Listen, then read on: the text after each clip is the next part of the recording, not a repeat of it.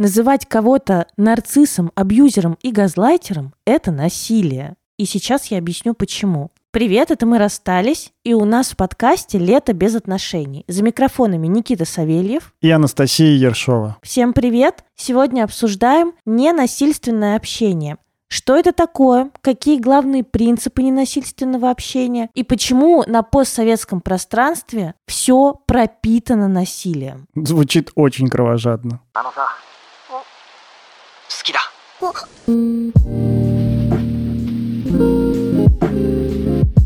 Что такое ненасильственное общение? Почему это так по-дурацки называется? Между прочим, забегу вперед, один из принципов ненасильственного общения – это безоценочность. Поэтому, когда ты говоришь «дурацки называется», это уже насильственное общение. Согласен. А когда ты оцениваешь то, как говорю я, это уже тоже насильственное общение. Это правда. Вряд ли мы сможем быстро перестроиться. Однако сами принципы прекрасные. Концепцию ненасильственного общения разработал в 1960 году Маршал Розенберг. Его концепция была в том, что все люди изначально хорошие. Проблема лишь в том, что мы неправильно коммуницируем, делая друг другу и самим себе больно. И в этом виновато не намерение людей, а то, что в нашем языке вшито немало токсичных паттернов. Совсем недавно, еще в прошлом веке, были нормальный расизм, сексизм, насилие к детям. Розенберг предлагает избегать вот этих вот насильственных конструкций. Четыре главных компонента ненасильственного общения. Безоценочное наблюдение ситуации, определение собственных эмоций, которые с ней связаны, выражение потребности, которая является причиной этих эмоций, и просьба, прямая просьба, об удовлетворении этой потребности. А, очень прикольно. На учебе я же хожу учиться трехдневками, и мы вот три дня нас, грубо говоря, запирают в закрытом пространстве, и вот там имейте какие отношения у вас получится иметь. Мы очень часто, ну, как-то выясняем какие-то отношения. И нам предложили очень интересную форму, после которой, правда, что-то в группе поменялось. Нам ее предложили с посылом, если вы хотите развить динамику отношений в группе, то попробуйте, во-первых, не задавать друг другу вопросов, обращаться только конкретно ну, к конкретному человеку, не просто вслух говорить, да, а обращаться к конкретному человеку, обращаться к нему с какой-то просьбой или пожеланием, с каким-то намерением, озвучивать это намерение – желательно при этом еще говорить, из какого чувства ты это запрашиваешь. Это очень похоже на формулу «я сообщение», и поменяла общение в нашей группе, ну, буквально 15 минут, потому что все потом опять забыли, и я забыл. И продолжили общаться, как, был, как было раньше. Это были славные 15 минут. Это были 15 минут ненасильственного общения. Правда, основные принципы, по сути, в том и состоят – что я смотрю, что происходит вокруг, потом фокусируюсь на себе и понимаю, какие чувства у меня это вызывает. Потом определяю потребность, которая стоит за этим чувством, выражаю, ну и прошу об удовлетворении этой потребности. Я формулу скажу. Когда я вижу X, какое-то твое действие, я чувствую Y, так как мне важно Z, двусмысленно звучит, конечно, так как мне важно A, потребность какую-то, Мог бы ты, пожалуйста, B, какое-то действие, которое я запрашиваю. Вот еще раз, когда я вижу X, я чувствую Y, так как мне важно A, мог бы ты, пожалуйста, B. Вот. Вот ты вообще оцениваешь свое общение больше как насильственное или ненасильственное? Мне кажется, 50-50. Я небольшой фанат крайностей. Я бы не хотел дрючить себя и остальных доебами о том, что, пожалуйста, только ненасильственное общение со мной, пожалуйста, вот э, слово мне не говори, совет мне не советуй там. Я, мне кажется, достаточно устойчив для каких-то, ну, вот таких вот, ну, мелких каких-то вещей, таких вот, наси... то, что называется насильственным общением. Конечно, я бы предпочел, чтобы их не было но при этом я особо не жду, что вот сейчас мы сделаем этот выпуск, его послушают люди, потом передадут трем своим друзьям, обязательно в WhatsApp скинуть, иначе умрут все ваши домашние животные. Это я не, не шучу. Скиньте выпуск этот 10 людям, иначе все проклятие на вас попадет. Какое время такие методы продвижения подкаста? Но я не требую этого прям вот ото всех. При этом, правда, да, хотелось бы побольше, и я сам стараюсь в общении с другими людьми говорить о своих чувствах и вот вообще заканчивать какую-то свою коммуникацию с другим человеком просьбой, каким-то вот своим намерением, типа, что я от него хочу. Меня последнее время больше всего бесит, это когда просто на меня злятся, ну, например, да, или просто мне говорят о каких-то своих чувствах, и все. И вот я такой думаю, и чё? Окей, я понял, что ты там раздражен, я понял, что тебе грустно, я понял, что тебе там, не знаю, завидно, я понял тебе вот так. А что дальше-то? Ну, типа, что ты от меня хочешь? Мне что, мысли твои прочитать? Понять, что ты там хочешь от меня? Не беси меня, короче. Но я такой, в последнее время, мне кажется, я такой вот немножко накаленный в этом месте, поэтому я так остро реагирую. Вот то, что ты говоришь, что ты не готов себя дрючить, коррелирует с нашей пропитанной, что ли, насилием системой у современного общества, а тем более на постсоветском пространстве, это обусловлено нашей историей, очень высокая толерантность к насилию, когда мы безоценочно наблюдаем за то, что за тем, что происходит. Меня это очень прям бесит в новостях. Вот я читаю новости, и все, и вот там начинается плохие эти, хорошие те, сделали плохое то, их грязные словечки, наши великодушные слова. Вот, ну, вот, вот эта вот история, как вот на той картинке, где два берега, их кровожадный тиран, наш великодушный лидер, и вот это вот все. Очень мало новостей, пишут просто о фактах. Меня в новостях эта оценка очень сильно раздражает. Она пропитана не только в общении между людьми, она вообще как будто бы вот эта вот оценка и захватываемость эмоциями, а ну, оценка напрямую влияет на то, чтобы захватиться какими-то эмоциями, она как будто бы такая, Конечно. знаешь, доминирующая такая вот в медиапространстве. Да, и это как раз то, о чем говорил Розенберг, что наш язык уже сам по себе пропитан токсичными, ну, токсичными формулировками. Прилагательными. Мне кажется, все дело в прилагательных. Нам надо запретить законодательно прилагательные. Хотела бы сказать, что это хорошая идея, но это оценочное мышление. Оценочное мышление — это плохо. Самая большая сложность в ненасильственном общении — это остановить бесконечную оценку. Да. Попробуйте в обычной жизни остановить оценку. Кто-то мне отказал, кто-то мне не пишет, кто-то меня отверг, кто-то вообще меня обозвал. И очень хочется найти этому оценку у себя внутри. Ты оцениваешь, что ага, вот этот человек поступил плохо, а вот этот человек поступил хорошо. А что, если вот так вот по-буддистски нет никакого хорошо и нет никакого плохо? Нет никакой объективной окраски. Есть, правда, факты, которые вызывают у нас какие-то чувства, которые поднимают в нас какие-то переживания. И самое главное в ненасильственном общении, что вообще мне глубоко симпатично, это перевод фокуса с наружи вовнутрь. То есть с другого на себя. Мы привыкли оценивать другого, а не прислушиваться к себе.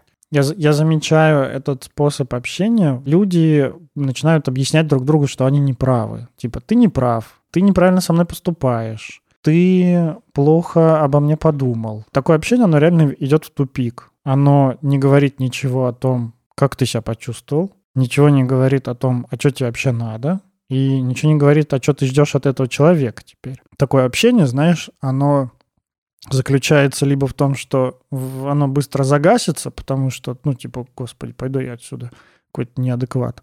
Либо оно будет такое, как, типа, ты бьешь в одну боль, он тебе в ответ в другую боль, ты в третью, в четвертую, и вот вы уже деретесь. Спонсор нашего сегодняшнего выпуска – маски для лица Гарнир. Если вы ходите на психотерапию и слушаете наш подкаст, то вы регулярно уделяете внимание тому, как строить отношения с другими людьми.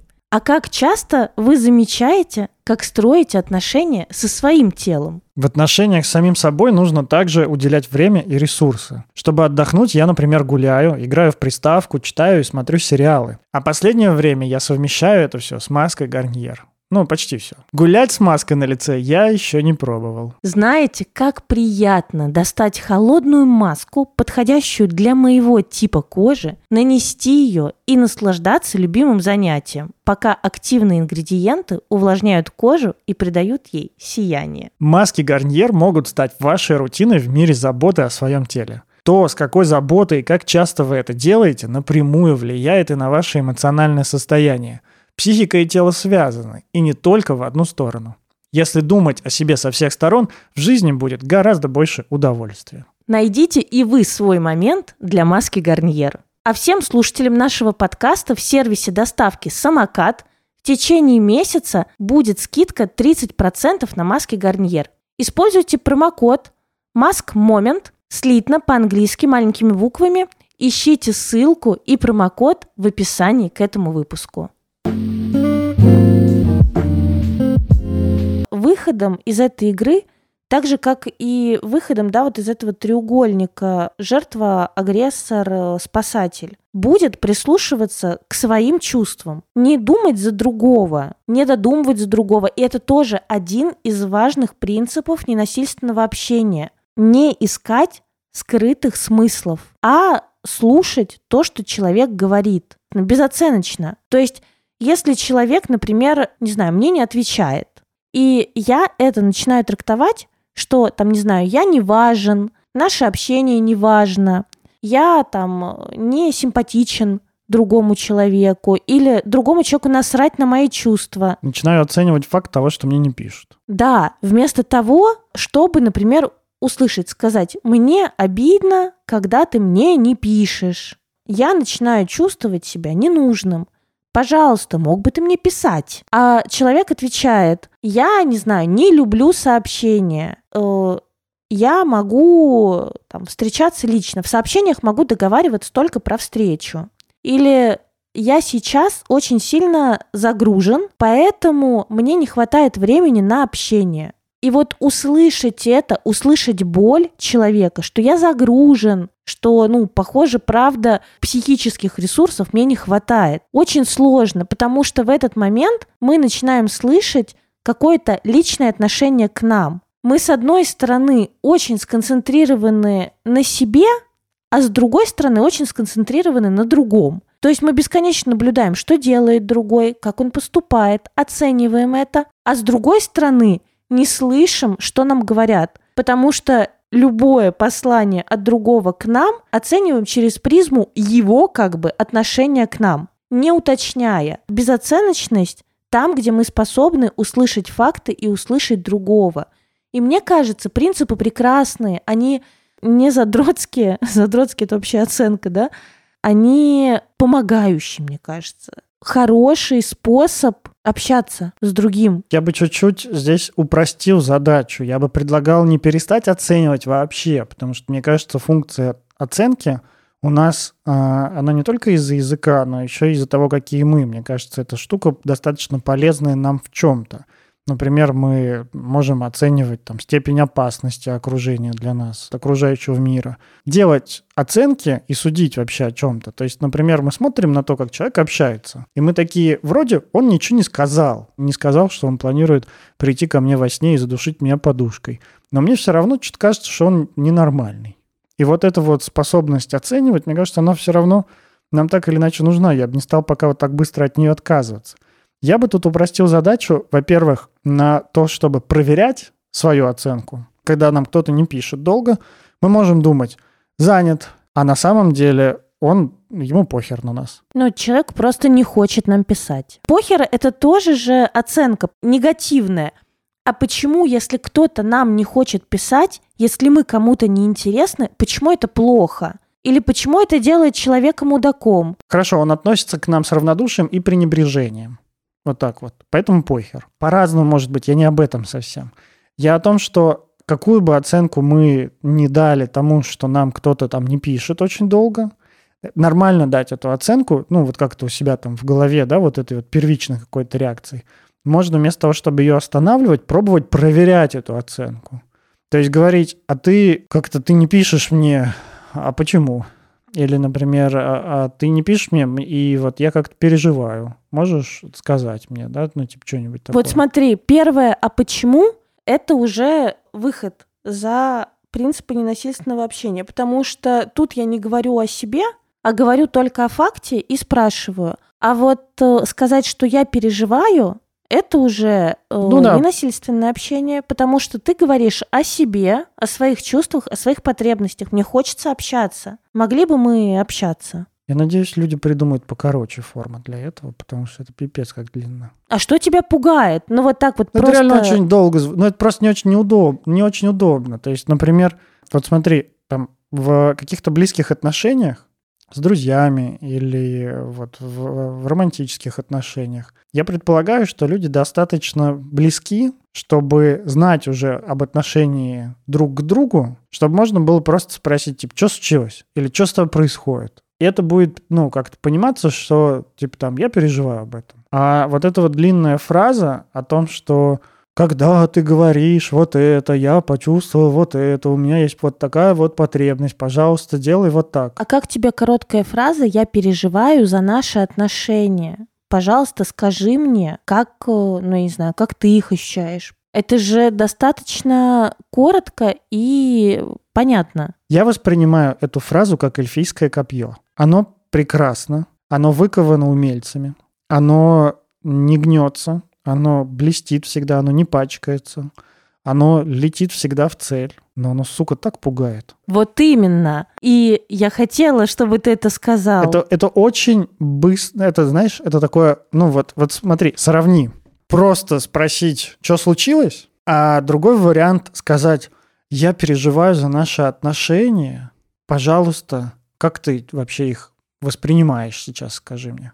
И одно, оно такое, ну, достаточно безопасная, ну, в плане того, кто спрашивает, и в плане даже того, кто отвечает, потому что он может сказать, ничего не случилось, все нормально. И вы такие не приблизились друг к другу. А вот когда ты говоришь вторым вариантом, ты как будто бы вот этим самым эльфийским копьем уже практически у горла. Оно такое, знаешь, оно обоюдоострое, это копье. Причем, да, знаешь, такое ощущение, что ты у горла у своего. Это правда страшно, Никита, искренность – это страшно. Быть в контакте – это страшно. Ты и свое открыл, типа, мне я переживаю. И другому говоришь, раздевайся. Говори про наши отношения. А другой может сказать, я не буду говорить. И это вообще тогда отвержение. Да. И это тогда становится еще страшнее. Так вот, поэтому у нас все и пропитано этим насилием, потому что очень страшно открыться самому, а близости хочется. Поэтому мы бесконечно друг друга тыкаем. Типа, а что произошло? А почему ты не пишешь?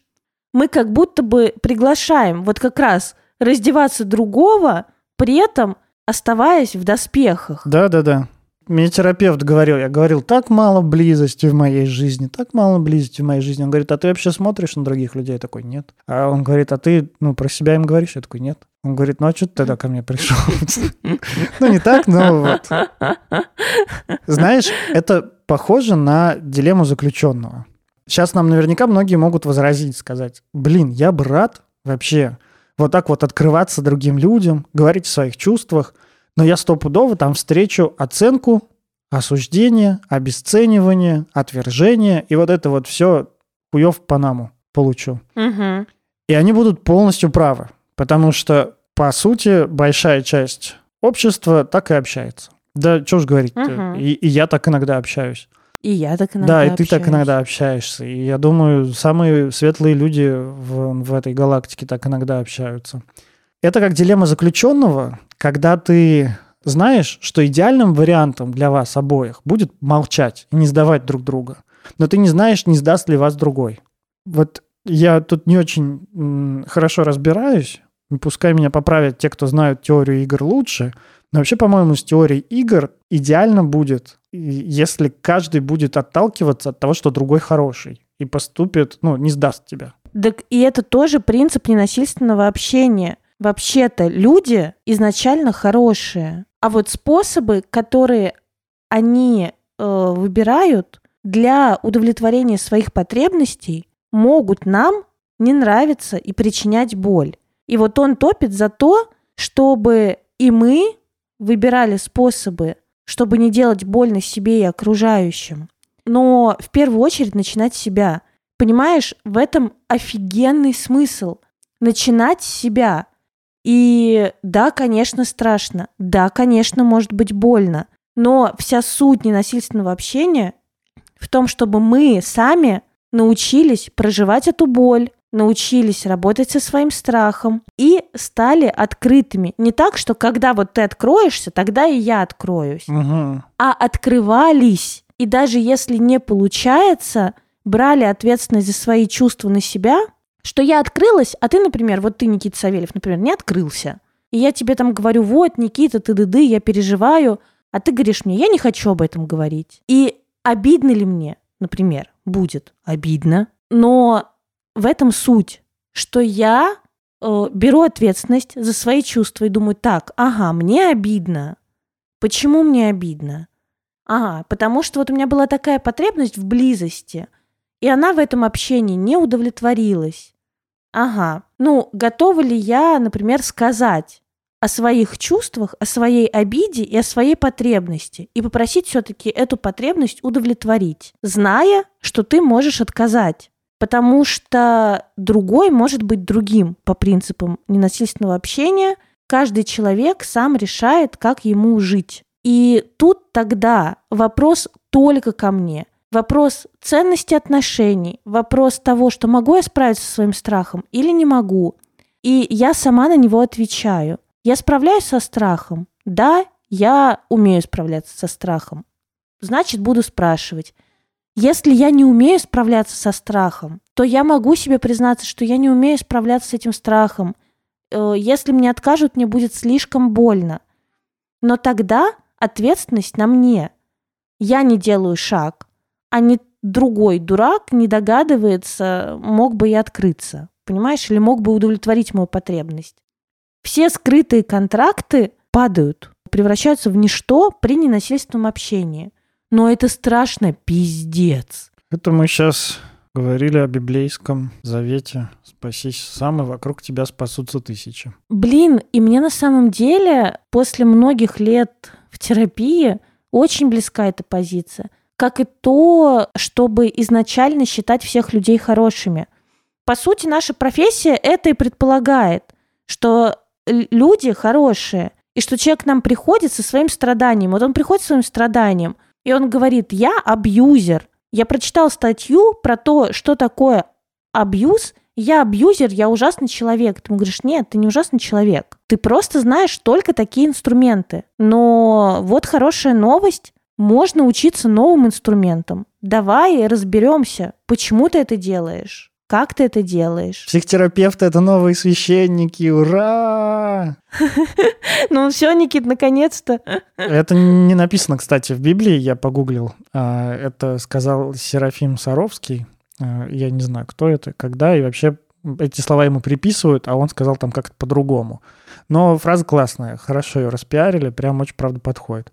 Давай поговорим о том, что может мешать общаться ненасильственным способом. Ну, первое, что мы уже назвали, это страх близости, страх открытости, страх открываться неизвестному, страх неопределенности. Потому что когда я думаю только про себя и говорю про себя и что-то прошу, я не знаю, какой будет отклик на той стороне. И неопределенность 100% пугает. Вообще сказать о своем а, не только чувстве, но еще и о своей потребности и желании, это правда Мгм. тоже очень уязвимо. Ты же тоже таким образом открываешься. Гораздо проще. Ну, это особенно, знаешь, а, особенно сложно тем, кто в детстве, э, чьи желания сильно фрустрировались или стыди, были застыжены сильно. То есть, типа там, да, дай игрушку, или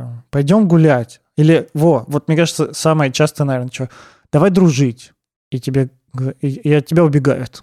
Ты такой, бля, я больше никому ничего не скажу, что я хочу, пускай все сами догадываются, а если они не догадаются, то и не надо мне больше. больше. Ну, или ты правда хочешь какую-то игрушку в супермаркете и говоришь маме, купи, купи, купи, купи игрушку, а она, не справляясь со своим стыдом, например, что не может, или у нее, там, не знаю, она прочитала книгу «Магическая уборка» и не тащит э, лишних вещей домой. И вот у нее есть представление, что у тебя должно быть 10 игрушек.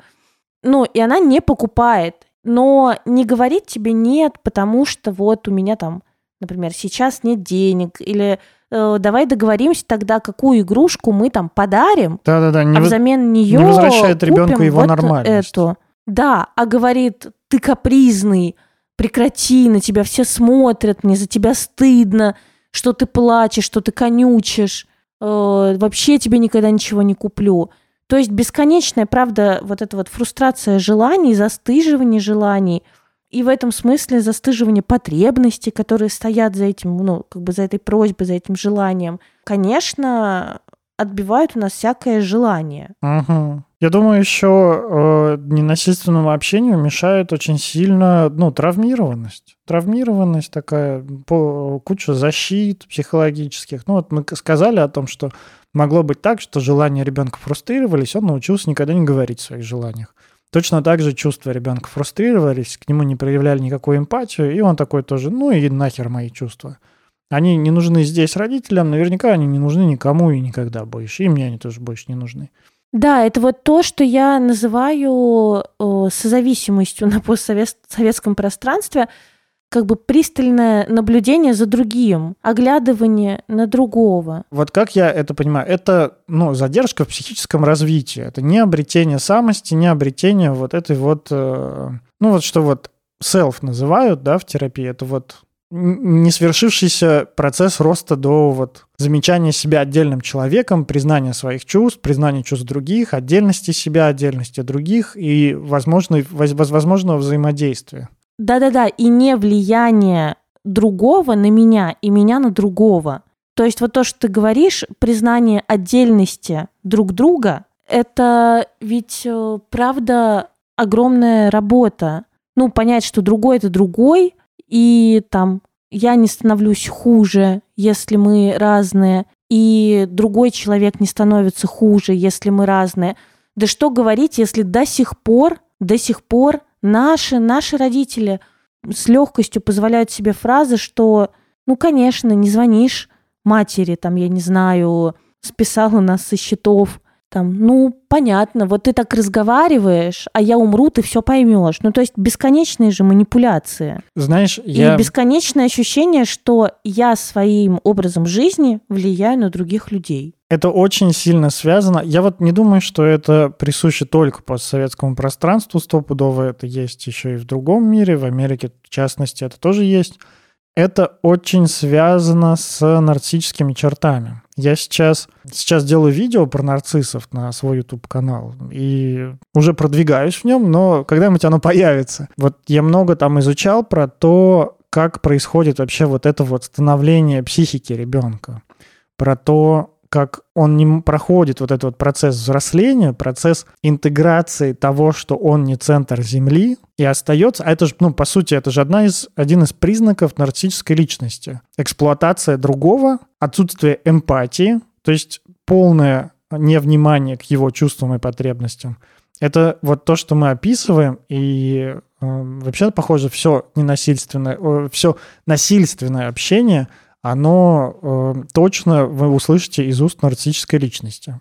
Когда ребенок не был увиден и признан в собственных потребностях, но зато служил средством удовлетворения потребностей Родителей. родителя. Да. Большое количество сложно выносимых травм, которые могут легко ретравматизироваться в процессе общения они тоже сильно влияют на возможность общаться ненасильственным способом, потому что человек просто может впасть в аффект. А в аффекте я вообще себя не осознаю, и там никакого уже разговора не идет о том, чтобы заметить свои чувства, чтобы заметить свои потребности и чтобы что-то попросить. В аффекте можно только переживать либо какую-то вот эту вот несконтрольную яр- ярость, либо страх. Бей, беги, замри. Да, Бей, да, беги, да. замри. Ли- либо либо замирание. замирание, Да. остановку, либо убегание из контакта, либо агрессию и нападение. Ну, страх, Да, ярость и так. бесчувственность. Вот. Три, три, три, три, э, три варианта.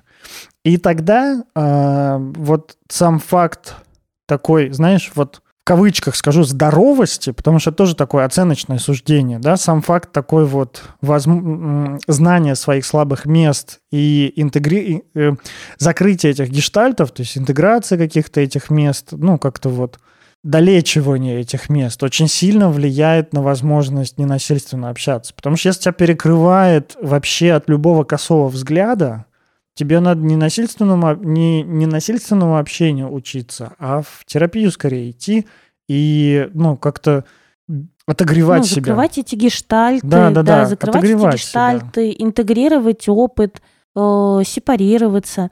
С терапией становится попроще. И с терапией мы учимся как раз вот быть проявленными в своей жизни, рисковать, да, то вот о чем мы говорим, не оценивать себя через другого, а прямо говорить о своих чувствах, замечать свои чувства, говорить о них, замечать свои потребности, говорить о них, замечать свои желания и говорить о них. А если говорить другим языком, если не даже не другим языком, а если говорить через другой пример, вот этот вот э, психологического взросления и становления личности, становления вот этой самости, то можно сказать, что в терапии мы дозреваем, вырастаем до взрослого человека, начинаем замечать свои границы, ну вот границы себя, где я заканчиваюсь, где я нач... ну вот что я есть и где я заканчиваюсь.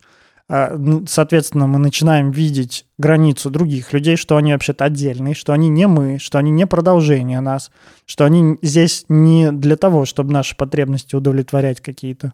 В терапии мы начинаем замечать, что я чувствую, ну и как-то вот свои эти вот переживания. И таким образом у нас получается, ну мы, мы, мы- ну, мы просто понимаем, когда ты понимаешь, что другой человек вообще-то не продолжение меня, становится очевидно, что он не знает, что я чувствую, пока я ему не Мгм. скажу об этом. И пока и он не знает, что я хочу, пока я не попрошу его об этом. Поэтому, ну, ну тут еще видишь такая вот культурная воспевание того, что мы понимаем друг друга с полуслова, вот это вот все. Я это ты, Да, да, ты да. это я. И нам нужен психотерапевт, а не как в песне поется, и никого не надо нам.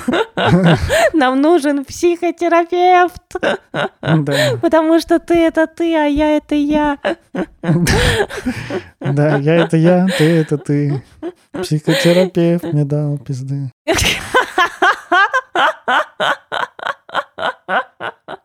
Ну да, ну да.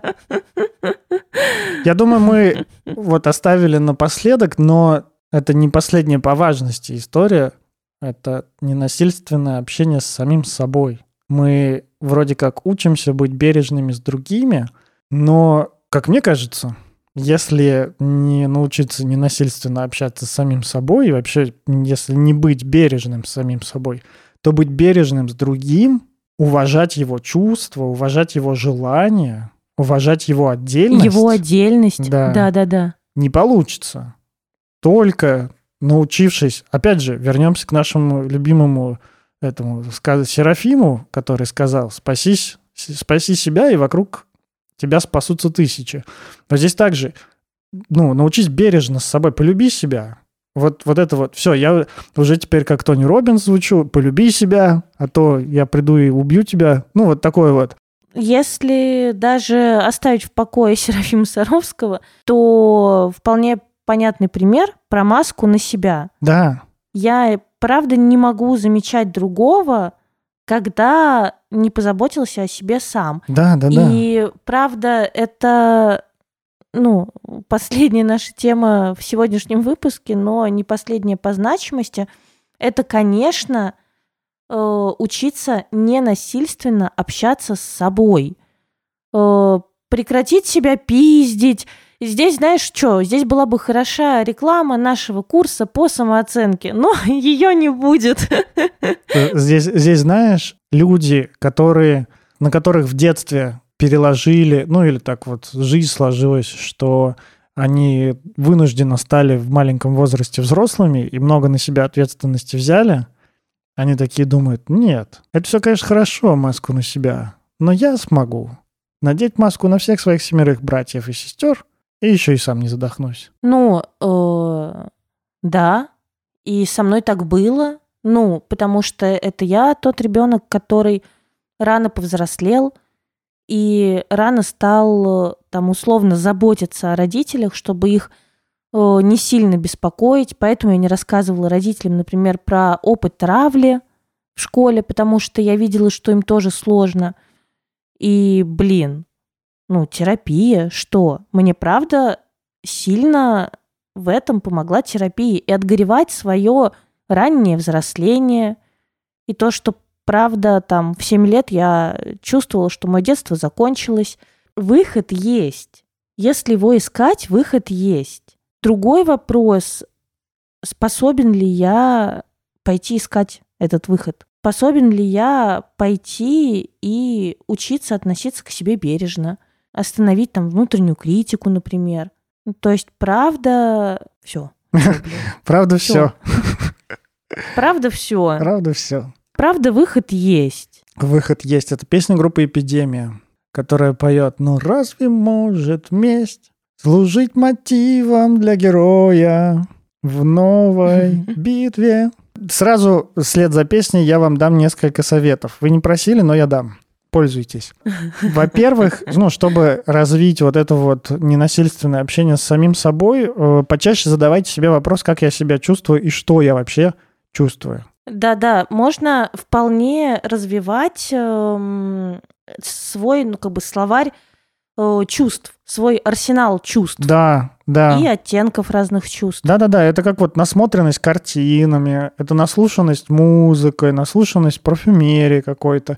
Вы такие типа, м-м, сандал, я думал, это обувь, а оказывается, есть такой запах. М-м, интересно, хорошо. И дальше так вот ты такой, м-м, сейчас, э, подожди, смотри, тоска, ё-моё, тоска. Интересное чувство. А как тебе такое презрение? Как тебе такое научиться замечать свое собственное презрение? Живешь такой, ничего не подозреваешь, а тут хренак, оказывается, ты вообще-то презираешь что-то или кого-то. И вообще-то тебе отвратительно от наблюдения чего-то. Поэтому вот как... По поводу развития э, чувств э, да, и эмоций, и вот развития этого самого словаря и разных оттенков. В 12-шаговой программе прям дам реально работающий инструмент, который я даю людям, которые ходят ко мне на терапию. Э, в 12-шаговой программе есть таблица чувств и эмоций. Она так называется, таблица чувств и эмоций. Э, я сейчас даже забила в Яндексе, и в картинках, первая картинка, это вот то самое. Там есть э, пять столбиков. Это гнев, страх, грусть, радость и любовь и оттенки этих чувств. То есть, например, в гневе это злость, раздражение, презрение, обида, ревность, уязвленность, досада, зависть, возмущение, отвращение. Да, там, не знаю, в радости это интерес, увлечение, предвкушение, надежда, любопытство, принятие, умиротворение, э, нетерпение. Кстати, если у вас правда вот сложность с замечанием своих чувств, скачайте эту табличку. И поставьте ее себе на заставку телефона. Да, и спрашивайте себя, что я чувствую, и просто пробегайтесь по этой таблице. Вот что-то происходит вокруг, а вокруг нас постоянно что-то происходит. Мы что-то видим, э, какую-то ситуацию, как, не знаю, мать тащит плачущего ребенка. К нам обращается начальник. Наш э, близкий человек, наш партнер отказывает нам в чем-то. И мы такие, ага, вот что-то происходит, а что я чувствую? И развивайте свой словарь чувств. Следующий уровень сложности, когда вот вы с чувствами разберетесь, это, в принципе, этого совета вам хватит лет на ближайшие пять спокойно. Но вы же у меня умненькие все, правильно? Второй уровень сложности. Можно думать о том, какие потребности у меня сейчас не закрыты. Вообще, можно думать о том, какие потребности у меня вообще есть. Ну, это, конечно, со звездочкой для самых отличников. Вот. Или чего бы мне сейчас хотелось. В общем, думать о том, какие потребности у вас есть. Можно точно так же открыть какую-нибудь табличку. Я уверен, поисковые системы вас не подведут, если написать там потребности человека, или там психические потребности Блять, человека. откроется какие-нибудь, э, откроется какой-нибудь вонючий масло, хлебу, икру. Можно от этого хотя бы оттолкнуться. Мы, если найдем такую табличку, скинем в телеграм-канале. Это по повод вам подписаться на него. Он будет в ссылке под подкастом. Вот, э, спрашивать себя, какие потребности у меня сейчас не закрыты. Особенно в каких-то проблемных ситуациях. Например, вот вы ругаетесь со своим партнером или с другом, э, и такие думаете, блин, а вот из-за какой под незакрытой потребности я с ним ругаюсь? Вот чего? Ведь если я ругаюсь с ним, значит, мне вообще-то важны наши отношения. А мне, когда важны отношения с ним, мне что-то в них не хватает, скорее всего. И вот я за, эти, за это не хватает, ругаюсь. И вот хорошо бы понять для себя, за что ругаюсь-то. Может быть, я ругаюсь за недостаток, например, признания, или за недостаток внимания, или у меня есть потребность принадлежать к какому-то, не знаю, там, ну, типа какому-то сообществу такому, да, а меня не берут туда. Вообще, у меня, кстати, есть пост из канала одного психотерапевта, тоже гештальт, гештальтиста, о том, что в общении с другим мы закрываем шесть потребностей. Хочешь, прочитаю их сейчас? Давай. А я тебе скинула пока что картиночку базовой психологической потребности человека. Да, это хорошо. И там вот есть штука. потребность в безопасности, заботе и связи, осознание своей индивидуальности, ценности и принадлежности к сообществу, угу. реалистичные границы и самоконтроль, свобода в выражении своих чувств и желаний и спонтанность. Да, я выкладывал тут даже пятый пункт как-то себе в сторис. Э, канал называется «Гештальт Единорог». Ведет его угу. Иванютенко Анна. Это девочка из э, нашего гештальт-сообщества из Московского гештальт-института. Да, вот у нее... Аня Иванютенко, да, прекрасная. Вот у, вот у нее э, это, прекрасный телеграм-канал. Она написала там, что Сильван Топкинс, Томпкинс выделил шесть межличностных потребностей, которые удовлетворяются в отношениях с людьми. Они следующие. Потребность в принадлежности к какой-то группе или к чему-то большему, превосходящая меня. Потом второе. Потребность в том, чтобы отличаться, но не быть отвергнутым. Третье. Потребность в том, чтобы быть затронутым от прикосновений до идей и переживаний. Именно поэтому мы смотрим фильмы и здороваемся за руку. Э, Четвертое. Потребность в том, чтобы быть нужным она проявляется у маленьких детей, когда они пытаются накормить или причесать взрослого, например. Пятое. Потребность в том, чтобы быть замеченным. Безразли... Безразличие мучительно. Человек, который чувствует себя невидимым, может совершать деструктивные действия, чтобы обрести видимость. И шестое. Потребность во влиянии на других и на среду. Важно знать, что я способен оказывать воздействие на окружающих. Вот это межличностные потребности в общении. Вот. По мы... сути, это то, что я прочитала, но другими словами. Да, в общем, э, такие вот потребности. И совсем третье вот для самых-самых-самых отличников, для аспирантов, для докторов наук. Так. Для самых красивых умных. Поддерживаю нарциссическое Никит, сообщество. Ну, давай. Э, да, я, да, да, да, да, да, я думаю, Для что... Для самых способных э, терапевтическая лекция даже отвлеченного это от пролеченного э, тепленького пупсика нарцисса Никиты звучит как как бы вызов, может вызывать много стыда и тревоги. Но попробуйте от, отключиться вот от этого Никитиного отличники и все такое, потому что, ну, видит Бог, это все как бы самоирония. Да, да. это я... все пропитано самоиронией. Я надеюсь, что вы понимаете, что это я в шутку говорю. Все с вами в порядке. Это, ну... Фигура речи для усиления, так сказать, это... вашей тревоги. Это моя, это моя перчинка такая. И третье э, – это позамечать, как мы описываем свои проблемы и свои сложности. Потому что многие описывая свои сложности, свои проблемы, свои запросы в терапию даже, э, такое бывает, э, описывают, что, ну, там, типа, я не могу остановиться делать это, или я не могу делать вот это, или я должен делать вот это. Ну, то есть вот такое вот, как это сказать? Или я не могу остановить кого-то делать вот это. Да, да, да, как мне сделать кого-то другого. Да, ну, даже не так. Короче, вот та вот идея в том, что я такой пассивный участник. Со мной случилась беда. Вот, вот если это перефразировать коротко, жизнь меня изматывает. Вот. Вот так, короче. Жизнь меня изматывает. Это вот так Да, звучит. похоже. Жизнь меня изматывает, другие люди меня изматывают, правительство меня изматывает, да, государство Да. меня изматывает, ситуация в мире меня изматывает, эти американцы меня изматывают, эти дети, Начальник меня изматывает, партнер, дети. вот, тополиный пух меня изматывает, и вот это вот все, короче, изматывает. И э, хорошо бы здесь научиться находить собственную ответственность. Не ответственность не в плане, что вы виноваты за, за даже за что-то, что с вами происходит. Боже упаси, здесь это вообще не про вину. Ответственность — это про то, какой ответ я могу нести перед ситуацией, которая со мной происходит. То есть, что я на самом деле могу сделать. И это очень перекликается с тем, как, ну, насколько вот психически вот это вот взросление произошло. Потому что если я маленький, мир крутится вокруг меня, то это мир обеспечивает мой комфорт. Я не могу влиять ни на что, это мир должен обеспечивать мой комфорт. Если я уже большой, если я уже взрослый, я понимаю границы себя, я понимаю также и ограничения свои. Например, я понимаю, что я не могу солнце перевернуть. Или я понимаю, что я не могу, не знаю, поднять э, папу и маму на руках одновременно. Вот. И зная свои ограничения, я уже начинаю еще знать, это, это так прикольно, это вот, знаешь, это должно быть в следующем Человеке-пауке. Вот там была большая сила, это большая ответственность. Типа вместе, вместе с большой силой приходит большая ответственность. А там должен появиться я в роли типа дяди Никиты. Желательно, ну, такого Ага. красивого, тоже суперспособностями, там, ну, чтобы я там победил, Так. победил в конце главного этого злодея. И чтобы вот кто-то ко мне подошел, и я ему сказал такой, с пониманием ограничений приходит понимание возможностей. Вот.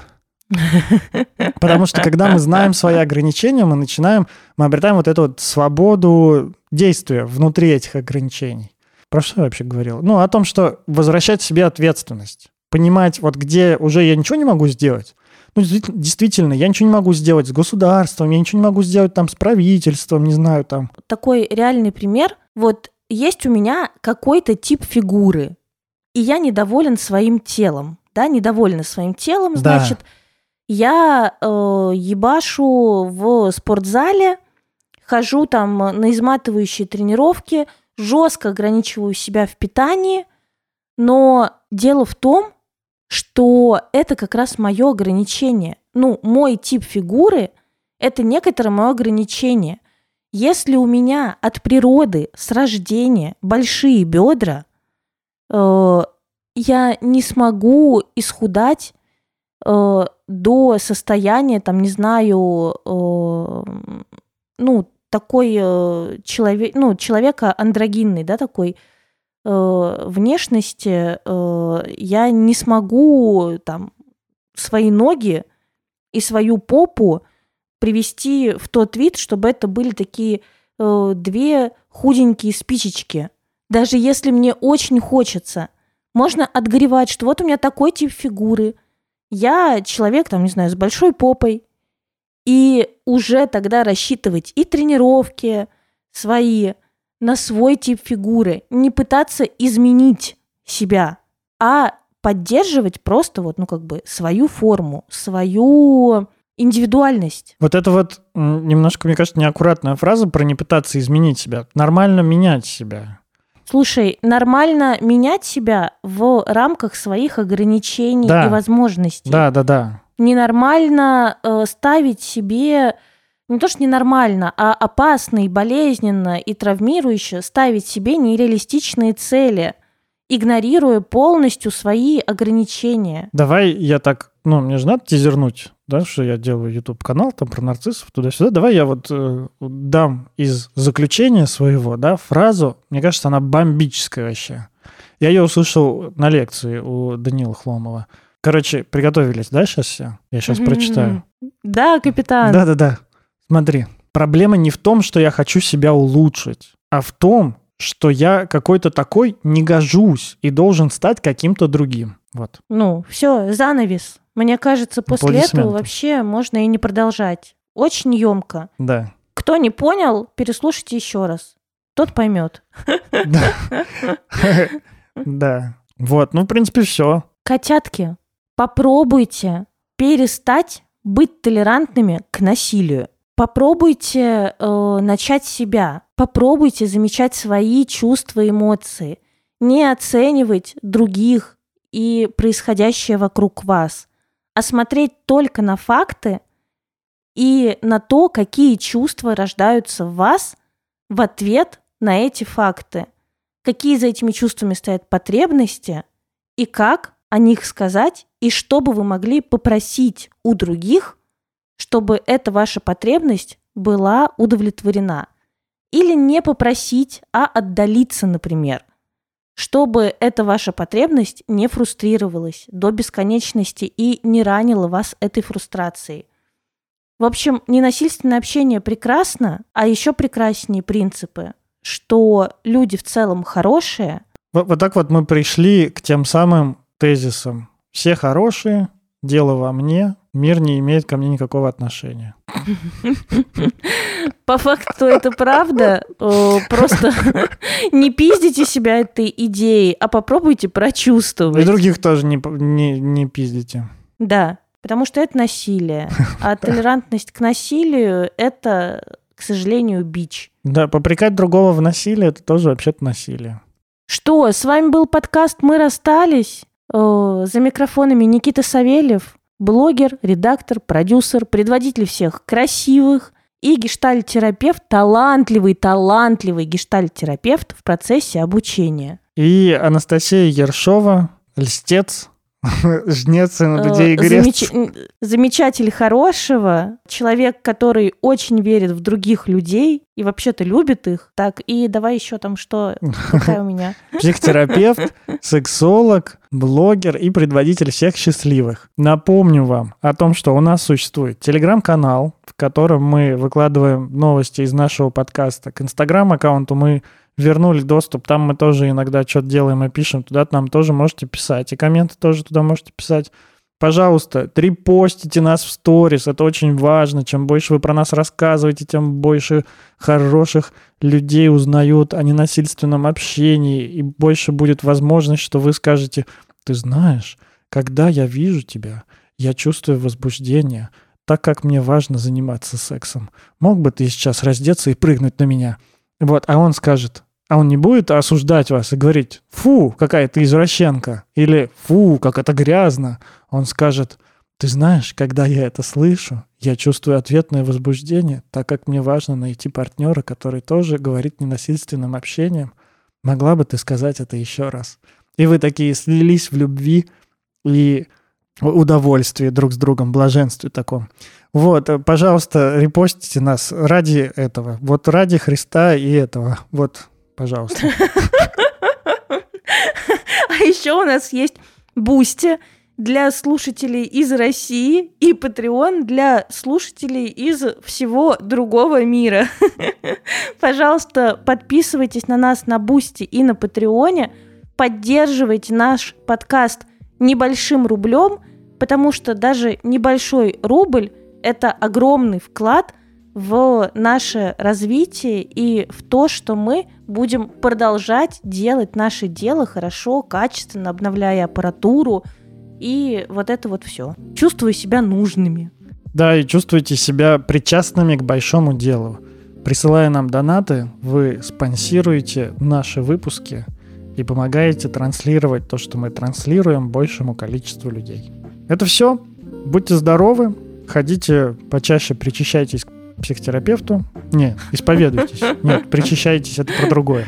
Исповедуйтесь к психотерапевту, он поможет вам обратить внимание, что с вами происходит, поддержит, там фрустрирует, где надо. Вот, и будьте нашими прекрасными слушателями и подписчиками. Вот. Все, всем мяу, пока-пока. Пока! -пока. пока.